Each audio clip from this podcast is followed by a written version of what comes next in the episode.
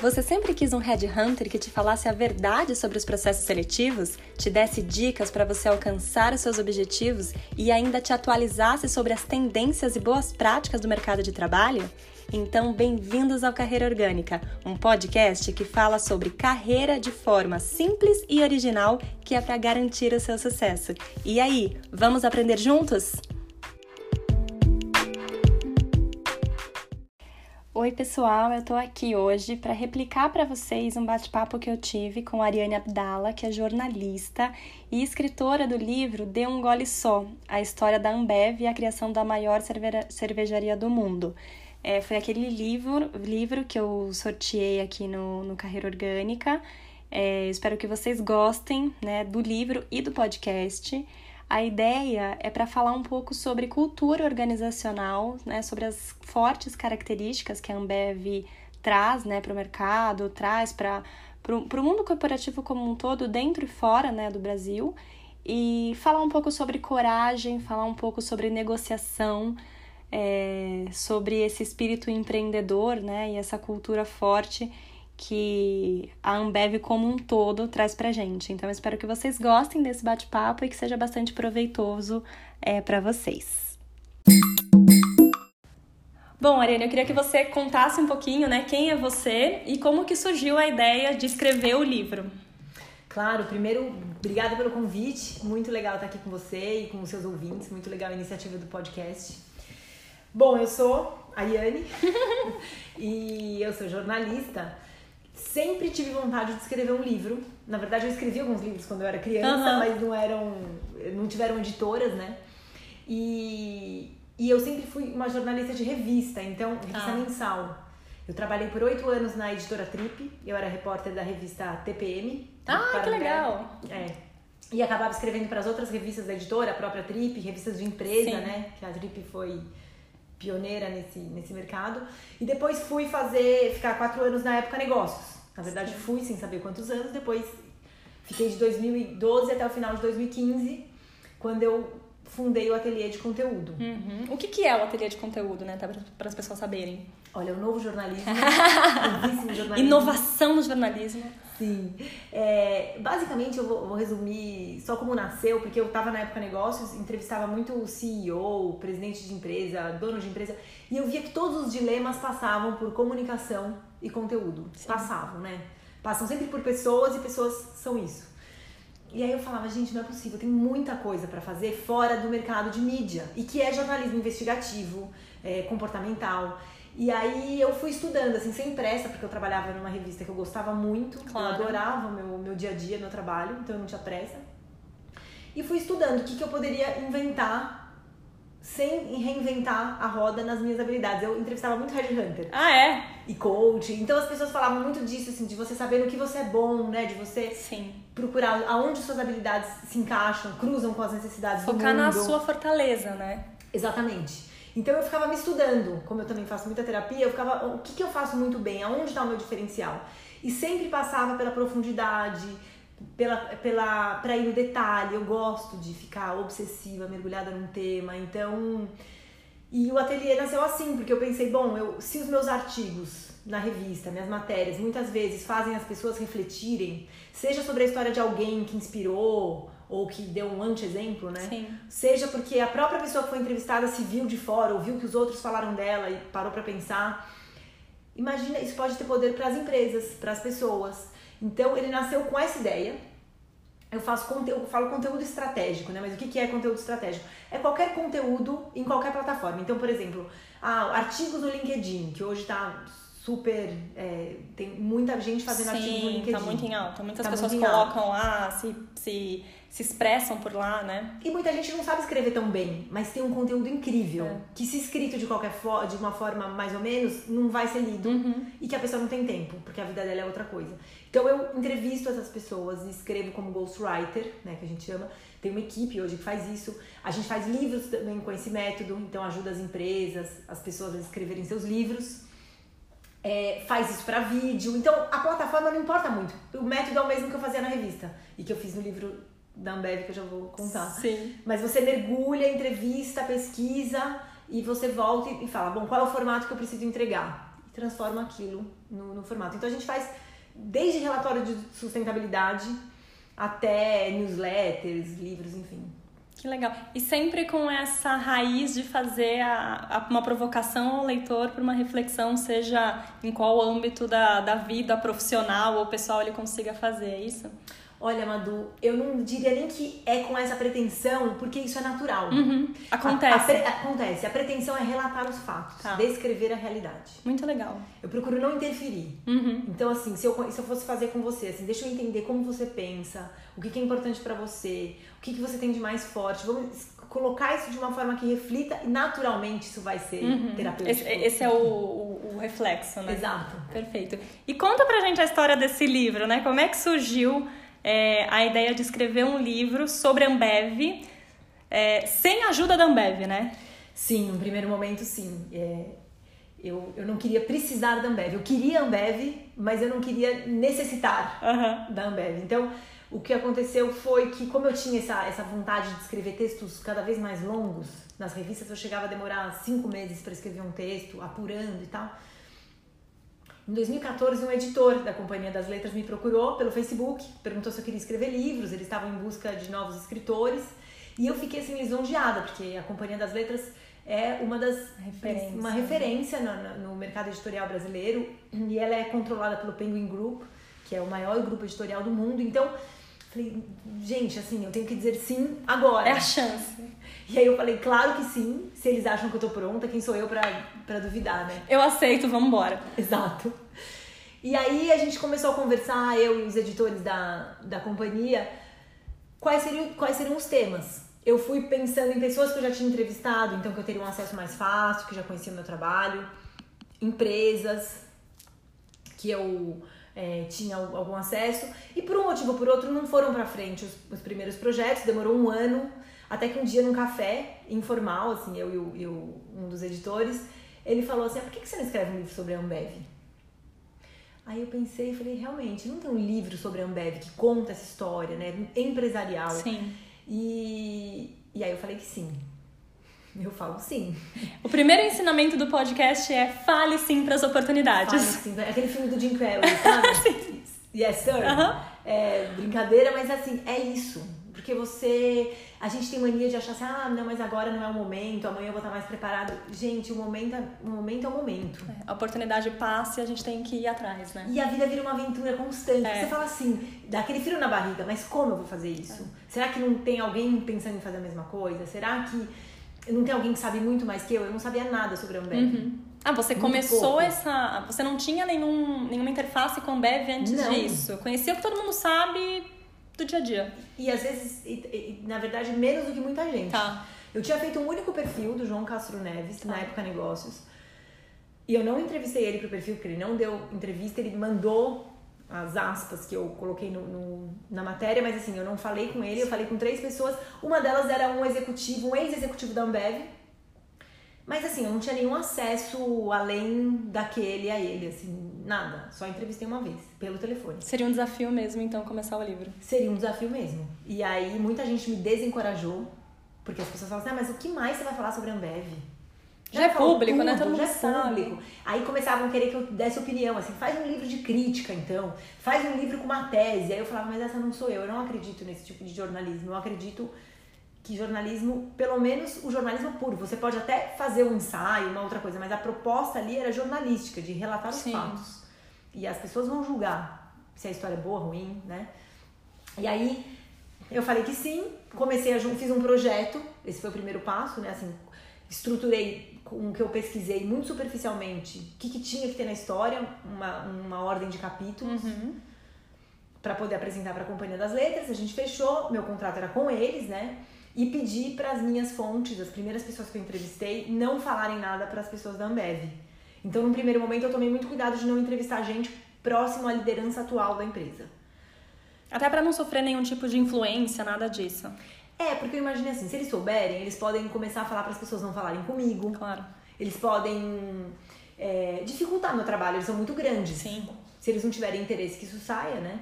E eles eram muito fechados em relação à própria cultura. Eles são muito abertos em relação ao marketing, mas muito fechados, né? Até porque já apanharam muito da imprensa, de de mostrar muito o lado agressivo, né? Sim. Es- Extremamente agressivo. A e- cultura é, é- é taxada, né, numa medida, até hoje. Sim.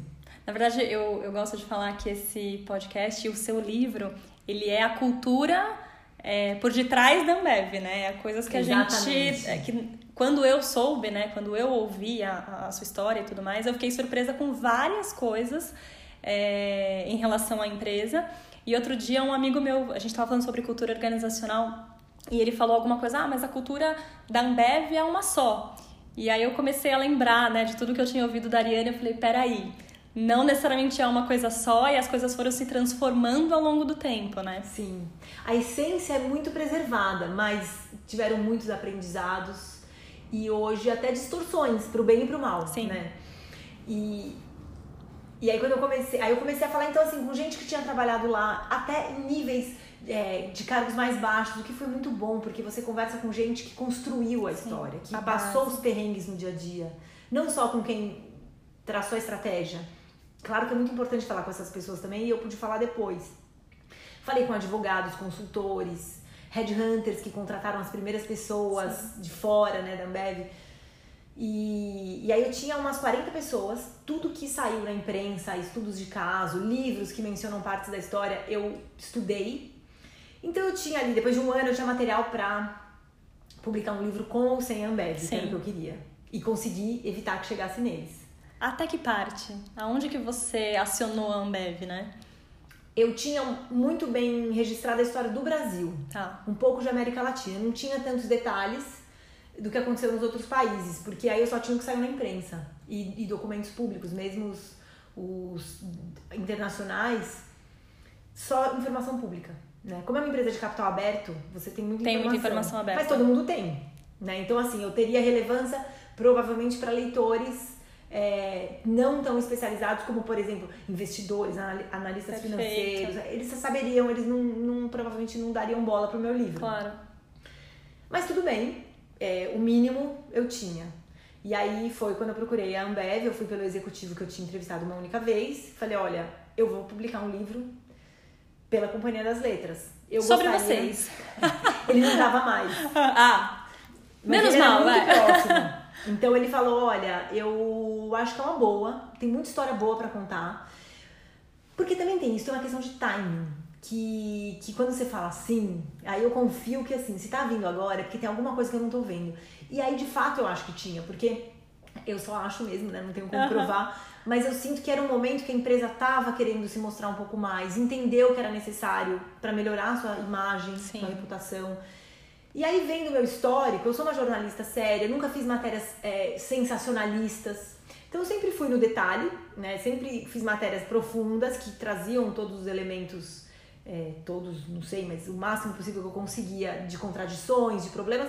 Mas eu não detonava, eu não era aquela pessoa que fazia uma manchete pra, Claro. é, pra criar polêmica pela polêmica. Então, também dava uma certa confiança, a companhia das, das letras é muito sólida, né? Então, acho que tudo isso juntou que eles falaram, bom, se a gente não tem opção, vai sair de qualquer jeito, é melhor a gente participar. Com certeza. Mas foi assim, alguns meses é, eu tive que convencer camadas de pessoas. A última foi a vice-presidente de comunicação, que na época era uma belga, é, que não sabia nada de mim. Tive Claro. que falar com ela em inglês, o inglês que não é fluente, perfeito. E deu tudo certo. E deu tudo certo.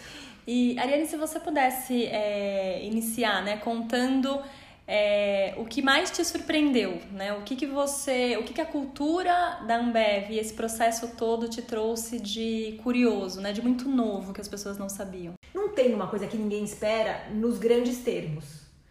O que foi surpreendente pra mim foi que quando eu olhei isso com lupa, eu vi tantas contradições, até é tão complexa, e eu me surpreendi quando eu comecei a ver valor e a me identificar, assim, os meus valores que eu achava tão distantes. Eu achava distante porque eu não bebo, eu sou, eu pratico yoga, eu sempre trabalhei em empresas de uma maneira muito livre, né? O jornalismo te dá uma independência que você tá numa empresa, mas você tem ali a sua autoria. Então, pra mim, a ideia de uma grande corporação, com um grande sonho, várias pessoas, com hinos, vendendo cerveja, Sim, era uma, cultura coisa, muito forte, agressiva, né? era muito diferente do que eu acreditava que, que eu era, que eu acredito. Então eu comecei assim, não importava essa minha visão, não necessariamente eu achava que a Ambev era ruim, mas assim, eu não, não, não via similaridades. E de repente eu comecei a me aprofundar, me aprofundar, me aprofundar, me aprofundar. E falei. E comecei a ver que dentro da, daquelas premissas, é, dentro daqueles grandes tópicos que já se tornaram até clichês corporativos, né? A atitude de dono, copiar o que já deu certo para não ter que reinventar a roda, é, a meritocracia, que são pontos muito repetidos da cultura da Ambev. Quando você olha isso de perto, é muito poderoso. Então, quando eu comecei a entender o que era isso de fato e, e quando isso é distorcido, o que, que acontece, quando isso é praticado de verdade, como é, e o conceito de excelência é, e a intensidade da empresa, assim, a excelência e a intensidade da empresa foram coisas que me, me atraíram, que eu comecei a ver valor. Porque uhum. Eu sou uma pessoa muito intensa, que gosta de mergulhar muito profundo, ficar obcecada num assunto e que busco a excelência. E que acho que não tem desculpa para você não querer se melhorar e você tem atitude, atitude de dono, tanto que eu tenho um podcast hoje chamado Atitude Empreendedora, né? Muito legal, vou deixar aqui pro pessoal entrar também e ouvir. Legal. Que eu não sei se não é uma variação agora falando para você, né? Pensando, será que não é uma variação da atitude de dono, né? É, são no mínimo conceitos familiares. Claro. E então, você isso... via muito isso lá, acho que é uma coisa legal da gente trazer, né? Quando Sim. você começou, isso realmente estava nos funcionários e as pessoas propagavam isso. Sim, e isso tá mais do que no, na, no, no propagavam verbalmente, quando você pega a história sendo criada, ela foi criada com muita atitude de dono, porque eles criaram coisas que Sim. se tornaram referências no mercado. É claro que hoje, hoje eu ouvi de algumas pessoas que tem muita coisa já criada, então muita coisa na Ambev é padrão. Sim. Eles então, vão replicando, pessoas, né? vão replicando, algumas pessoas se desmotivam. Por outro lado, tem muito espaço para você criar projetos novos, novos, mas aí precisa ainda mais atitude de dono. Com certeza. Para inovar uma coisa que já tá dando certo, né? Exato. Então, claro que eles também não têm a mesma, eles não conseguem ter a mesma agilidade de antes, claro. quando eles eram pequenos, porque hoje eles são a maior cervejaria do mundo. Então, eles não conseguiram evitar a burocracia, lentidão, e hoje são coisas que eles estão tratando estão é, tentando simplificar os processos, estão tentando desburocratizar, porque é um problema, né? E é uma coisa que vai contra a essência. Então eu vi sim essa atitude de dono, mas não é em todo mundo. E não é hoje, é, assim, talvez hoje seja proporcional, né? Assim, a empresa cresce muito. Então, muita gente também, eu não vejo muita gente, mas eu vejo na maioria das pessoas que eu tive contato. Sim. E essa intensidade, eles têm uma energia muito alta é, que vicia um pouco conversar com gente assim.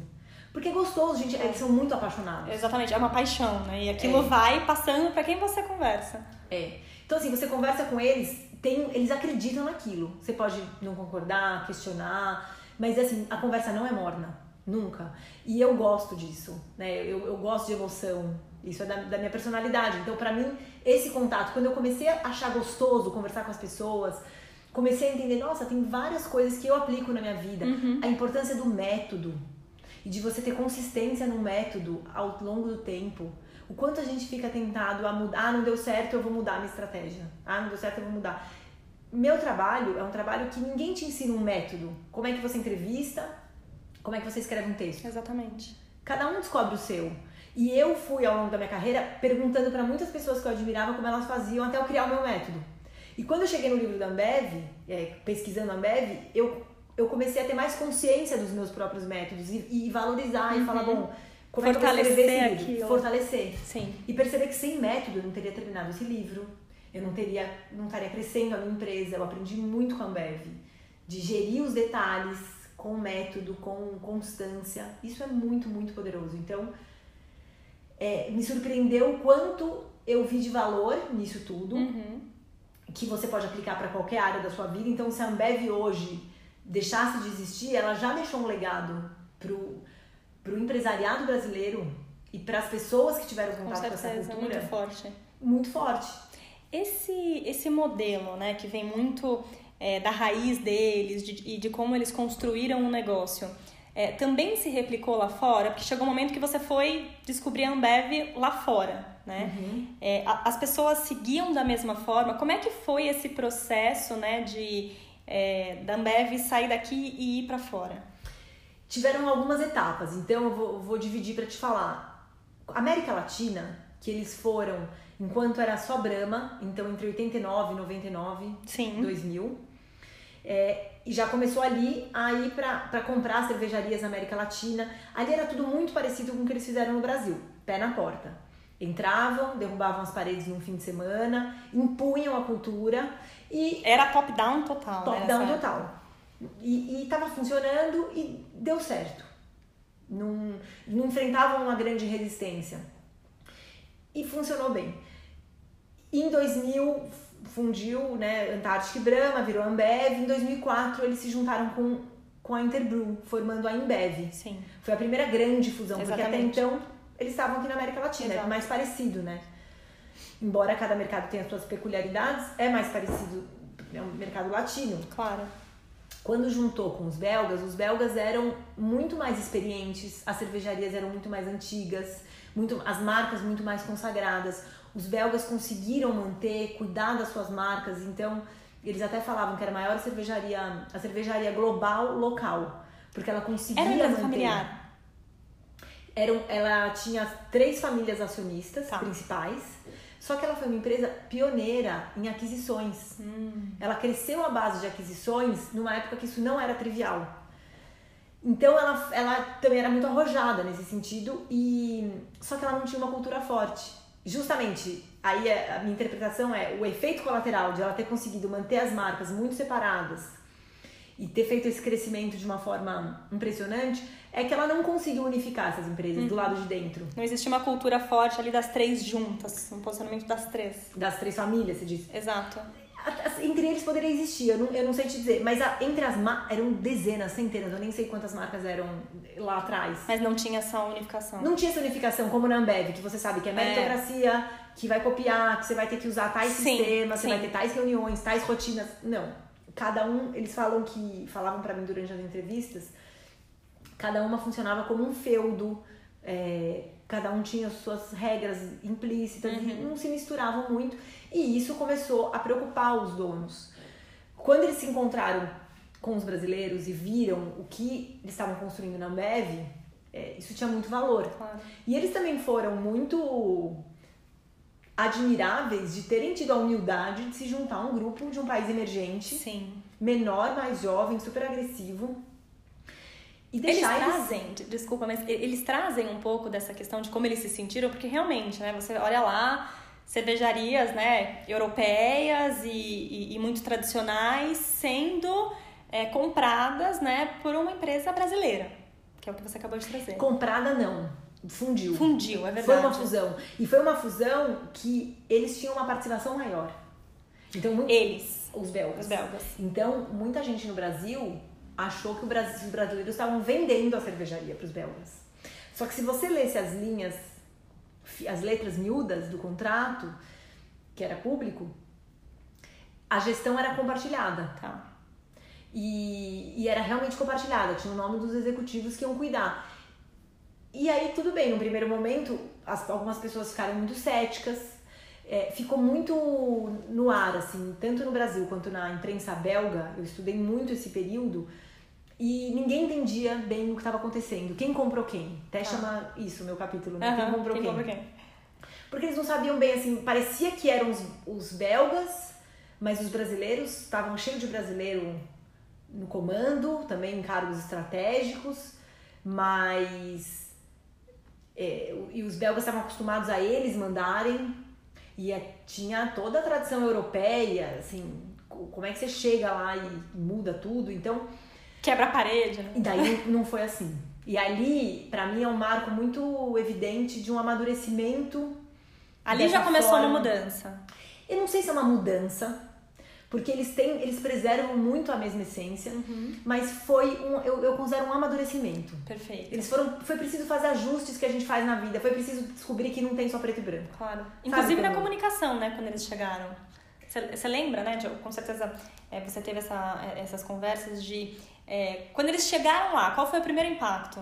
Os brasileiros foram lá para administrar junto Então, com os belgas. Então, é, a- o que eu consegui apurar é que não ficou claro. Ninguém falou, os brasileiros vão administrar. Porque na verdade ia prevalecer o jeito brasileiro. Tá. Só que isso não foi dito claramente. Foi dito que era junto. Só que imagina um junto totalmente diferente. É.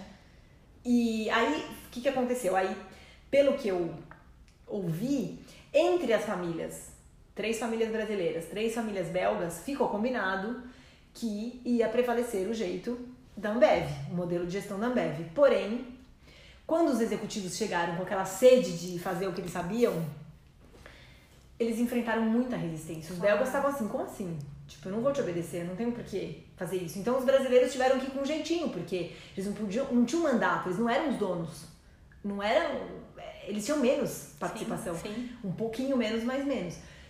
E aí eles tiveram que conquistar esse espaço. Tiveram cenas de resistência, por exemplo, quando o pessoal de, de gente e gestão, né, que é o RH, foi apresentar um sistema de remuneração variável, a meritocracia, para uma certa equipe, várias pessoas foram levantando da sala e deixando a pessoa falando sozinha. Os belgas. Os belgas. A gente chama de belgas, mas tem sim, várias nacionalidades. sim, né? exato. Porque eles não estavam interessados naquilo, a cultura de trabalho é outra, eles têm uma qualidade de vida diferente, eles não têm essa necessidade de batalhar para conseguir né, mais dinheiro, talvez como brasileiro, que tem uma desigualdade social Exato. maior. Então, ali aque- aquele discurso ambeviano não, não pegava tanto. E aí os brasileiros tiveram que ir com calma, tudo eles queriam discutir. Olha, eu não, não concordo. Só que assim, eles não concordavam com, a, com o orçamento base zero, que era um dos pilares do modelo de gestão Ambev. Então assim, aí os brasileiros não podiam falar, olha, não importa, que você não concorda, vai ser o que vai acontecer. Que era o que numa medida tinha acontecido aqui no Brasil até então. Sim. Era aí- cultura, né? É a cultura, mas é assim, não, não é a sua opinião. Nesse caso, é- vai ser assim que vai funcionar. Então, isso tudo foi tendo que ser construído.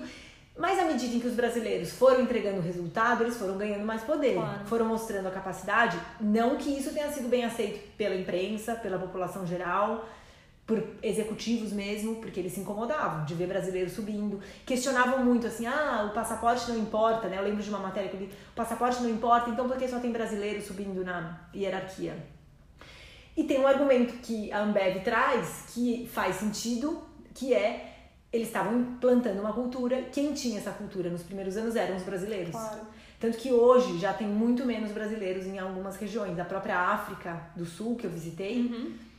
é, eu lembro que tinham cinco brasileiros no escritório que eu visitei Tá. em 2018. O restante são pessoas locais, sul-africanos muito de vários lugares. sul-africano e de vários lugares do Tá. mundo.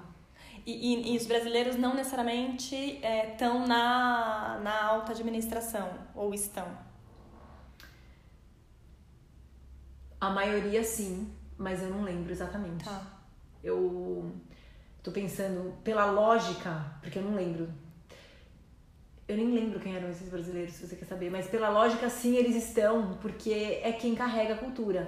Dificilmente você vai pegar alguém no início de carreira e mandar pra África Claro. do Sul. Então você tem que mandar alguém que já tem bagagem. Geralmente quando eles vão para esses lugares mais desafiadores, mercados mais desafiadores, Sim. eles têm, eles estão em desenvolvimento para ganhar uma grande oportunidade. Já é uma grande oportunidade. Uhum. Então, geralmente já são pessoas que têm um nível de maturidade na carreira. E você foi para a Bélgica e foi investigar um pouco mais, né? Fui. Um pouco mais não, né? Bastante. O que que você, como é que foi essa experiência? Como é que era a cultura lá? Como é que as pessoas se relacionavam lá, né? Dentro da Ambev, fora do país? É claro que lá, tanto lá, eu fui para lá, eu fui para os Estados Unidos, fui três vezes, fui para Inglaterra, né, para Londres Sim. e fui para África do Sul, né? E, e lá na Bélgica especificamente, é, tem muita, eles têm um pouco de ranço, né? Até as pessoas que eu conversei nas ruas, assim, e de modo geral, e- mas eles têm muito, muitas cervejarias locais. Então Sim. o peso da Embev é muito menor do que aqui. Aqui a Ambev é muito grande. Claro. Lá nos Estados Unidos a concorrência é muito maior, tem marcas consagradas, então é mais difícil o mercado, assim, é mais competitivo. Mas é muito. Tem muita gente também que admira, porque virou uma referência de, de gestão. Gestão. Tanto que uma belga, eu conversei com uma belga que, que é, ficou 28 anos na empresa, 9 anos depois da fusão com os brasileiros. Tá. Ah, eu ia te perguntar isso, se você conversou com funcionários que é, pegaram o antes e o depois. Pois é, e essa eu achei no LinkedIn é, por minha conta. Ninguém me orientou a falar com ela. Então foi, eu queria saber o que, que ela ia falar. Né? Pegou de surpresa. Peguei de surpresa. E ela gostava muito, assim, aprendeu muito, me contou toda a história. E hoje ela tá numa outra empresa, de outro setor.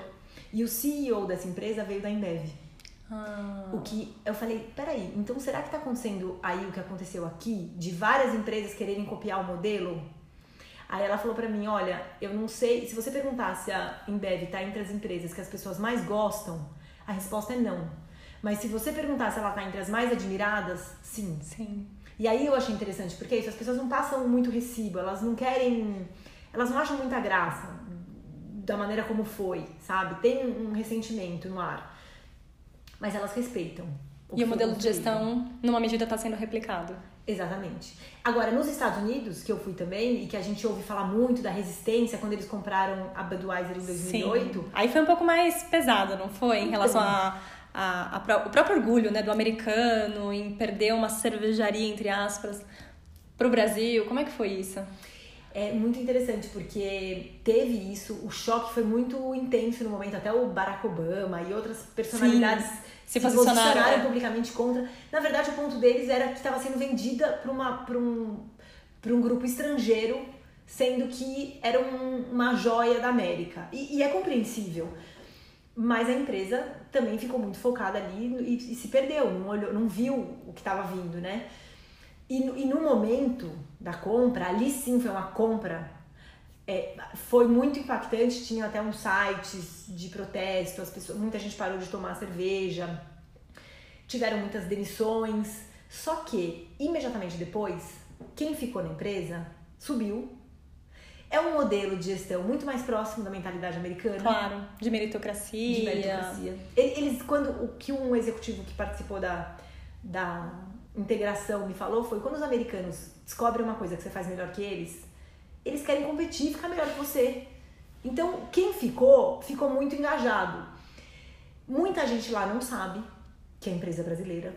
Eu perguntei para um monte Como de assim? motoristas de Uber. Ah, eu, tô, eu sou brasileira, eu vim fazer um- entrevistas para um livro sobre os brasileiros que compraram a Budweiser. Como?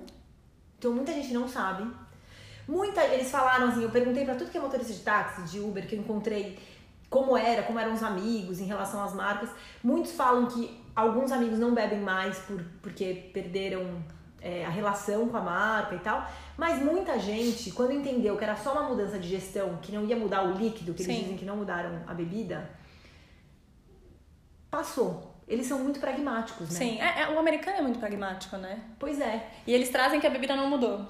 Eles trazem que a bebida não mudou, embora tenha gente que diga que mudou. Então, E gente que não toma, né? Você falou. é, tem gente que não toma. Mas tem gente que não toma por filosofia, assim, Tá. eu não vou tomar essa cerveja que foi tomada pelos estrangeiros. Só que muita gente me pergunta isso. Nossa, você viu lá? Você viu como os americanos estão ressentidos?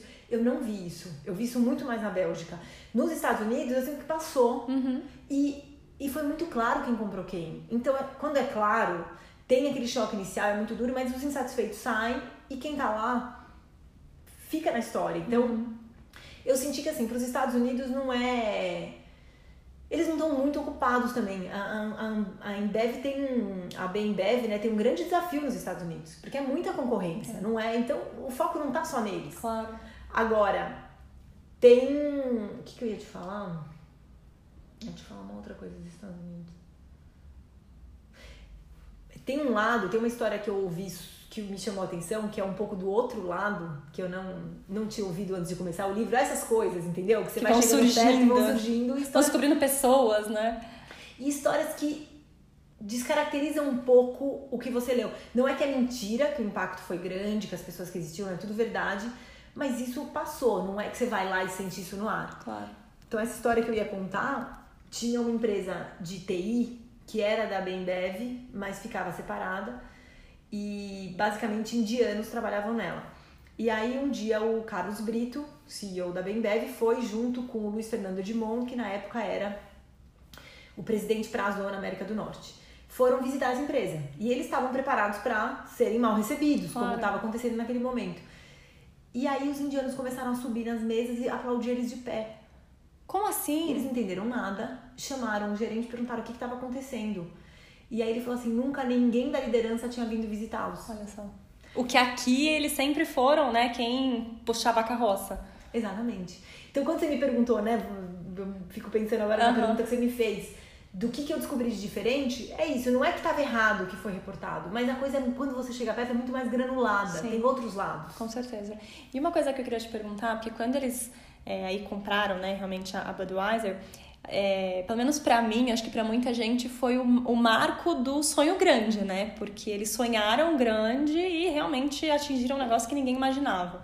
É, o que que, o que que teve, né, de repente, até por trás dessas negociações e tudo mais, acho que você entrou né, um pouco, um pouco é, nisso, que a gente poderia dividir é, muito mais para as pessoas é, entenderem que muitas vezes teve. A gente não imagina o quanto de coisas tem por trás de uma grande negociação e de uma uhum. resiliência muito forte para atingir um objetivo, né? E, e, realmente atingir esse sonho grande. Sim, sim, exatamente. Foi ali o auge desse sonho grande, era, era o que eles queriam desde dos anos 90, quando eles compraram a Brahma, logo depois eles colocaram na cabeça que iam comprar a Budweiser, o que não fazia nenhum sentido naquele momento. Ninguém acreditava naquilo. Ninguém acreditava naquilo, tanto que eles demoraram até para falar isso em público.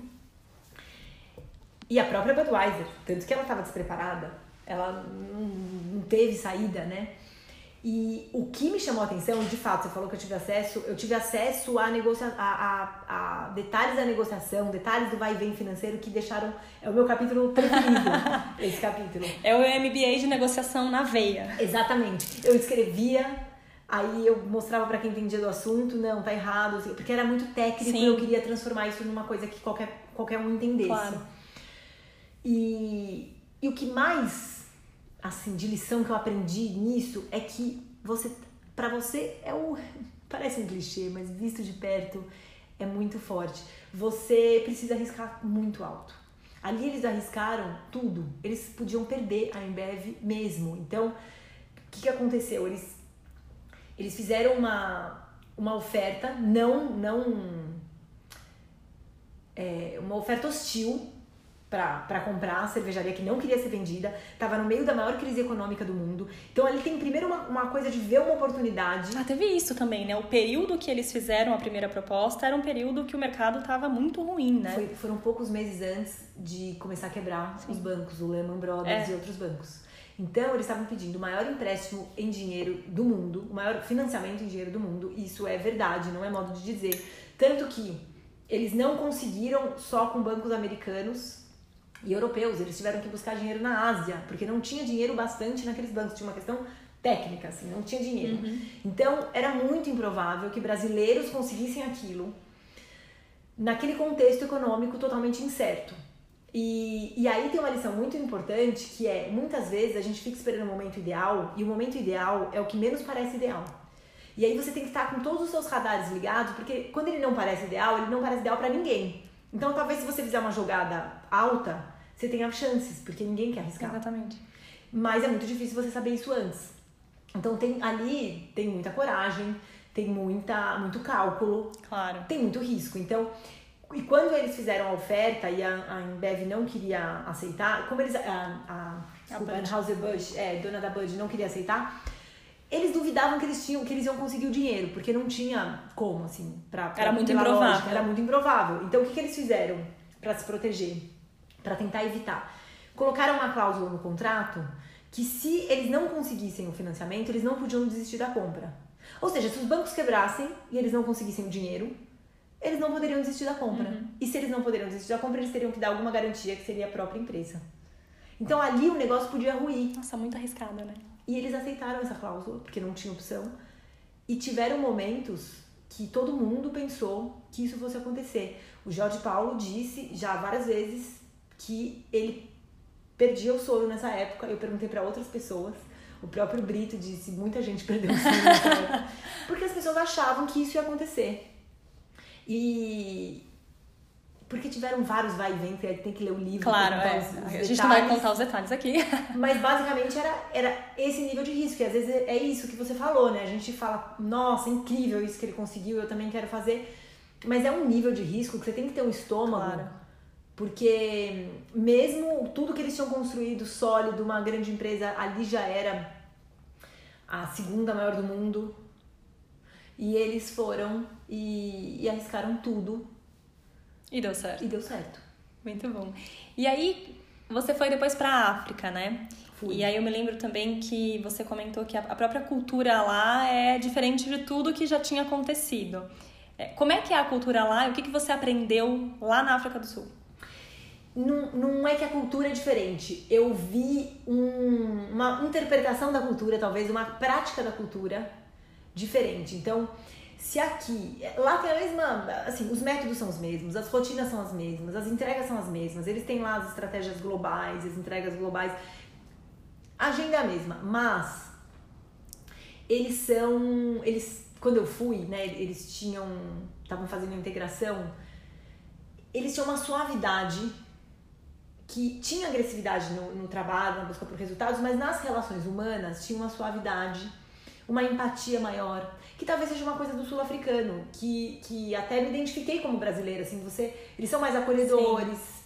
eles querem conversar mais, até pelo histórico deles, né, de apartheid e tudo mais, tem um sofrimento, então, e o quem estava lá na época era o Ricardo Tadeu, que é um brasileiro, um executivo que está na empresa há mais de 20 anos, acho que quase 25, e ele é, é uma pessoa que é conhecida por ser um, um mais uma pessoa inspiradora, ele não é aquele perfil do agressivo, igual tinha alguns executivos antigamente, que, é, que berravam e tal. Ele é uma pessoa super centrada, que as pessoas respeitam muito. E lá na África as pessoas gostavam muito dele. Uhum. E tinham um. Era, era um clima super é, amigável. Então tinha uma, uma, uma, energia intensa, a busca pelo, por fazer. Eu lembro que eu não tinha nem horário de almoço, eles nem almoçam, assim, as coisas eram. Agenda de entrevista, é, uma coisa enganchada na outra muita coisa, eles fazem, faziam uma agenda assim para conhecer um monte de gente, entrevistar um monte de gente, então eles são muito profissionais, né? Mas é, tinham um, cuidado com relações humanas que eu não vi é, tão forte nos outros países, em alguns lugares eu vi o oposto disso. Uhum. Então, isso me chamou a atenção. E de fato, depois eu apurando, eu descobri que tem uma intenção, teve uma intenção. Quando chegaram na África, é, eu acredito que o grau de maturidade que eles atingiram ali, de aprender que certas coisas não funcionam ou não funcionam mais, né? Não dá mais para ter algumas práticas. Eles tinham, tinham a preocupação de ter, criar uma empresa modelo que fosse uma referência para outras empresas do mercado. E, e isso é uma mudança de discurso. Eu não sei se é uma mudança de cultura, mas é uma mudança de posicionamento. Posicionamento, assim. perfeito. De não é mais o resultado em primeiro lugar ou apenas o resultado em primeiro lugar. Em primeiro lugar ainda é claramente bom de qualquer empresa. Sim, né? exato mas você mas tem uma preocupação hoje com a forma que não só com o conteúdo que não era uma coisa que você ouvia no passado nem de longe uhum. eu acho que isso ensina muito né é para as empresas como um todo porque é, muitas vezes a gente acredita que é só uma cultura e só um jeito que vai dar certo e você começa a ver que claro o resultado sempre vai ser as empresas estão aí para dar lucro né nenhuma Sim. empresa está aí no mercado para não dar lucro mas que existem outras formas de você fazer é, e eventualmente é, de uma empresa que tem uma cultura forte, às vezes precisar reinventar a roda, dependendo do lugar onde ela está, para fazer com que o negócio flua, né? Sim. O que eu entendo é que assim, eles têm uma, uma. Eles têm práticas tão poderosas que se eles virarem isso, se eles usarem a excelência, o método, a agressividade para construir coisas ganha-ganha, modelo que, que não esprema um lado para beneficiar o outro e só eles são, eles, se eles usarem essa máquina toda para fazer né, o bem, vai, para falar de um jeito simplista, eles, eles têm, eles podem, né? Agora tem que ter uma mudança de mentalidade, tem que ter é, uma reeducação, uma revisão de, de valores mesmo, de... E eu acredito que eles estão nesse momento de questionar muita coisa. Sim. Mesmo hoje, mesmo aqui no Brasil, né? Mesmo aqui no Brasil, onde é onde eles têm o maior desafio, na minha opinião, talvez porque eu conheço aqui mais perto, mas porque aqui eles são muito grandes, Sim. muito fortes, uma referência e tem uma imagem muito negativa entre muitas pessoas. Sim. Tem muita gente que odeia a Ambev e não sabe por quê, é. não sabe nem te explicar, mas já é uma, uma coisa emocional. É. é. eu vejo na ponta, né, como headhunter, que é, a cultura da Ambev ela é o amor ou ódio, né? Então é exemplo muitas vezes de ah, eu quero trabalhar numa empresa meritocrática como uma Ambev ou eu não quero trabalhar num ambiente muito agressivo como a Ambev, né? É meio Sim. que é taxado é, em relação à cultura e à forma de trabalhar deles, né? Sim. E hoje, depois do livro, você olha né, com a, pra Ambev com outros olhos e, por exemplo, ah, depois de conhecer toda essa história, eu é, encontro pontos em comum que de repente me fazem pensar em é, se eu fosse, se eu trabalhasse, né? Se eu fosse um candidato, é, eu trabalharia nessa empresa?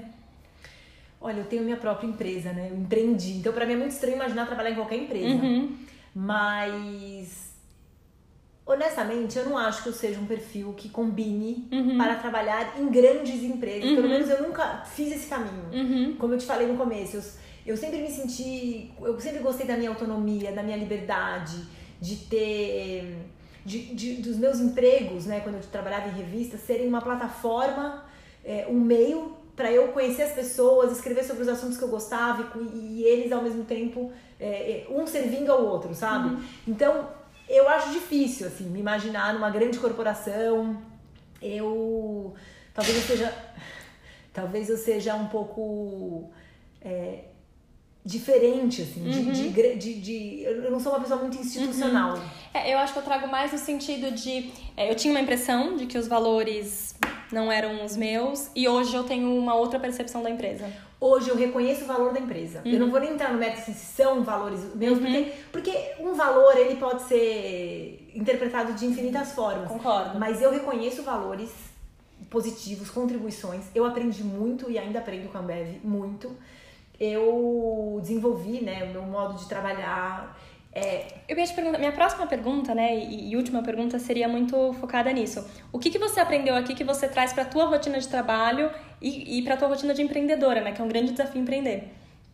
Vou te falar uma coisa super prática, pontual. Eu faço reunião mensal de resultado que eu aprendi com a Ambev. Eu aprendi a contabilizar todos os custos dos meus projetos. Eu faço, eu presto serviço, então é muito difícil. Mas eu entendi que eu precisava saber exatamente a rentabilidade dos meus projetos para eu poder me organizar, olhar. Com Então, certeza. eu marco as minhas horas de trabalho, todo mundo na equipe marca as suas horas, que é o nosso maior custo, né? São as nossas horas. Eu marco tudo, de táxi, advogado, e eu tenho uma planilha. Todo mês eu sento, analiso isso. Isso, assim, mudou a minha vida empresarial. Me dá uma clareza muito grande de onde eu tô, para onde eu quero ir, de onde eu venho. Fantástica. Não tem como não levar isso pra vida pessoal. Não tem como Mas que não... você aprende, né, você começa a se organizar em todas as esferas. Exatamente. Ter método, então, é, criar um método, aplicar esse método, observar o que, que funcionou, o que não funcionou, dar tempo para ele se mostrar, não abandonar de vez, sabe? Então, tem uma série de coisas. É, a busca constante pela excelência, você resolver as coisas. Por exemplo, acabou o papel higiênico no escritório. Aí alguém fala no grupo do, do- da equipe, ah, acabou o papel. Bom, então você compra o papel Sim. higiênico, vamos deixar um dinheiro Atitude, ali. né? Atitude. Resolve, a gente não precisa que esteja alguém com poder. Então, nessas pequenas coisas, eu dei um exemplo bobo porque minha empresa é pequena, mas nessas pequenas coisas você incutiu o espírito de dono, atitude empreendedora, que é uma, uma coisa que eu falo tanto, né? Que, de, que eu já tinha em mim, tanto que eu empreendi, que eu resolvi fazer o livro e tudo mais, mas deu forma, me deu novas ferramentas. Muita gente brilhante na Ambev mesmo, que passou por lá, que tá lá, então você é gostoso conversar com gente muito inteligente, que sabe muito de um assunto. E eu aprendo muito com, com essas conversas. E a intensidade de, e, a, a ousadia de, tipo esse caso que a gente contou, de comprar a Budweiser. É, ter uma ambição, se arriscar. Sabe, quando eu comecei a escrever esse livro, quem é você, né? Que, que você vai escrever sobre a Ambev? Por quê? Todo mundo já escreveu tudo. É muito gostoso ir lá e construir o seu caminho Novo. novo. E claro, assim, isso você pode colocar. Eu tô comparando, não tô comparando com tamanho, mas você pode usar isso para qualquer coisa na sua vida, de Com você certeza. transformar a sua vida cotidiana numa aventura, usando ao mesmo tempo muito método e disciplina e muita ambição e loucura. Sim, muito bom. E na verdade, quando a gente pensa nos processos né, seletivos, quando a gente pensa, pensa no mercado de trabalho, é, a grande maioria dos lugares buscam pessoas, é, esse senso de dono, né, esse perfil que hoje em dia a gente chama de infraempreendedor, né, que são as pessoas que empreendem dentro da empresa, que são pessoas que pegam aquele negócio para fazer, independente delas terem um- uma participação lá na, na- como acionista da empresa ou como dono da empresa e faz o negócio acontecer. Então é uma característica que a gente está falando aqui e que com certeza eu é, recomendo que as pessoas é, percebam e notem isso né, ao longo do livro, porque é um diferencial muito grande como pessoa, independente se você empreende, se você trabalha numa empresa, se você trabalha no setor público, o que quer que seja, você ter esse perfil é, faz com que você é, atinja resultados diferenciados e, e, largue na frente onde quer que você esteja, né? Então, Sim. Então isso é muito legal. Posso fazer uma contribuição? Porque isso que você falou é muito, muito valioso. E uma coisa que eu aprendi, e esse livro reforçou muito, primeiro você faz, depois você, você aprende, depois você sabe, primeiro você se joga. Ninguém constrói uma empresa pensando sobre ela durante cinco anos. Claro. Eu não acredito nisso, eu não, não vejo isso acontecer. Mesmo que você pense nela durante cinco anos, na hora que você começar vai ser tudo diferente, é ali que a coisa começa. Então, o meu professor de yoga fala coragem, é, como que é? Não, é quando eu estiver preparado. Não, processo é o tempo que você leva para fazer o que precisa ser feito. Não, que é um processo. O processo é o tempo que você levou para tomar coragem de é, fazer. Exatamente. O que você falou no começo, de dizer sim. Quando a Ambev começou, ela começou. Ela comprou a Brahma, ninguém entendeu nada, ela foi, ela foi construindo até ela virar uma coisa sólida. Quando eu comecei o livro, eu comecei, eu não tinha nada, não conhecia ninguém. A Companhia das Letras foi me dando mais recursos à medida em que eu conseguia mais. Claro, com não certeza. É que eles me deram mais recursos. Você foi atrás. Eu fui atrás. E isso é uma coisa que parece óbvia, mas muita gente fica procurando as condições ideais. Sim. E a gente tem que construir as condições. E elas não são ideais, elas são reais, né? Exato. Eu conversei com uma pessoa esses dias, uma executiva bem alta do mercado e, e muito experiente, e ela me falou uma coisa que é muito legal. A gente fala muito sobre inovação hoje em dia. E inovação, ela tá atrelada à coragem. Nada mais é do que a coragem de você arriscar, a coragem de você é, dar a cara para bater num lugar onde as pessoas estão com medo, coragem de pedir, coragem de perguntar, coragem de se arriscar. Quando você tem essa coragem, a inovação é uma consequência de tudo isso que vem por trás. Então, muito legal. É muito legal, obrigada. É, foi muito rico. É, eu vou deixar aqui né, o, o, os contatos da, da Ariane, a, o livro, né, para as pessoas poderem é, ler e se aprofundar. A história é muito rica. Parabéns pelo seu trabalho. Obrigada. E que a gente continue influenciando as pessoas a correr atrás, a fazer acontecer, porque esse é o segredo do sucesso. Com certeza, agradeço a oportunidade. Obrigada.